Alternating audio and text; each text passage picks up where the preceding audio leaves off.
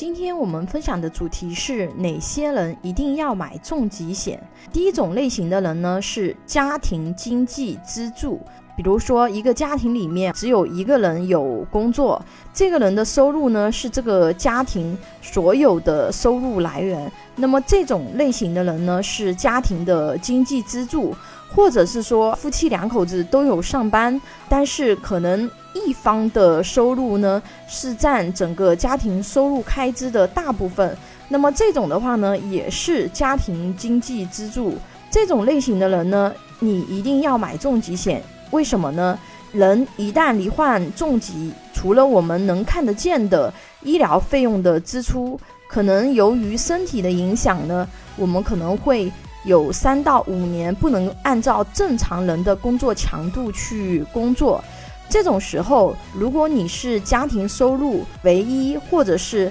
重要的经济来源，你又不能够正常工作了，对你的家庭收入会有很大的影响。因为正常的家庭开支它还是需要继续的，但是你不能工作了，就没有办法再继续给家庭带来现金流，可能会让你的家庭陷入经济困境。这个是一种类型的，第二种类型呢是没有什么积蓄的人。有很多人说穷人不要买保险，其实刚好相反，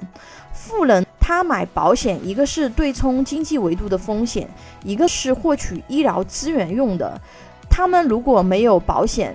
最多是什么呢？啊，就是多花两个钱，但是他们有钱，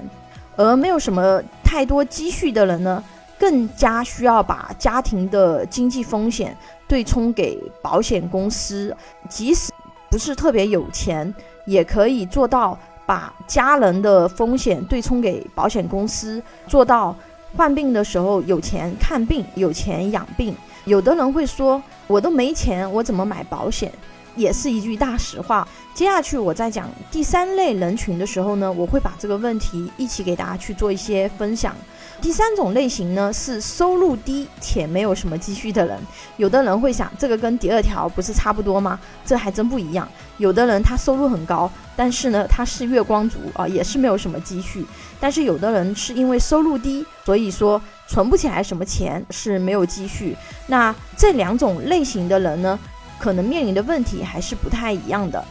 现在我回答前面那个问题，如果没什么钱，那我怎么买保险？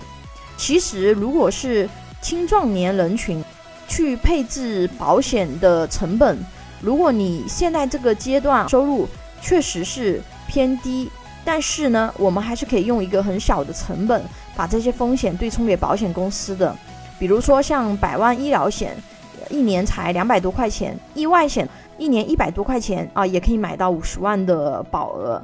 然后占大头的保费就是重疾险，如果是保障终身的重疾险，一年几千块钱是肯定要的。如果一年几千块钱都觉得有压力的人，那么这个时候我们可以去选市场上非常少的一年期的短期重疾险。当然，这种产品的话是有很大的弊端的，它产品如果没有了，你就不能够再续保了。而且虽然每年的这个保费比较便宜。但是你必须跟医疗险一样一直交，而且随着你年龄的增长，它这个保费会越来越贵。所以，如果是正常经济情况下的人群，还是要去规划正常的重疾险，因为短期重疾险看起来感觉很合算，但是你要算一下总保费，它是不便宜的。所以，越是收入低、没有储蓄的人，其实保险对你的作用会更大。如果真正非常有钱的人群，因为他们有风险意识啊，他们其实更多的会去通过保险这种工具对冲自己家庭的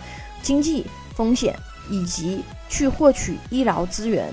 这种人群，假使他没有去做保险的规划，真的发生了，比如说有的像上海的人，他拆迁了几套房，大不了我卖一套房，对吧？那么我还是有钱看病的，我还是有钱养病的。就是我钱少了一点，但是对于大部分的普通人来说，一笔几十万或者是上百万的医疗费用，加上这个养病的成本，估计可能要个两百万这样子。那么大部分的普通人是没有这种经济承受力去承担这么大的经济风险的，所以更加需要把自己家庭的经济风险对冲给保险公司。有保险需求的朋友可以关注微信公众号“富贵成长记”，或者私信老师咨询。拥有一百多家保险公司产品库，可以轻松货比三家，帮助有保险需求的家庭省钱省时间。关注我，教你买对保险。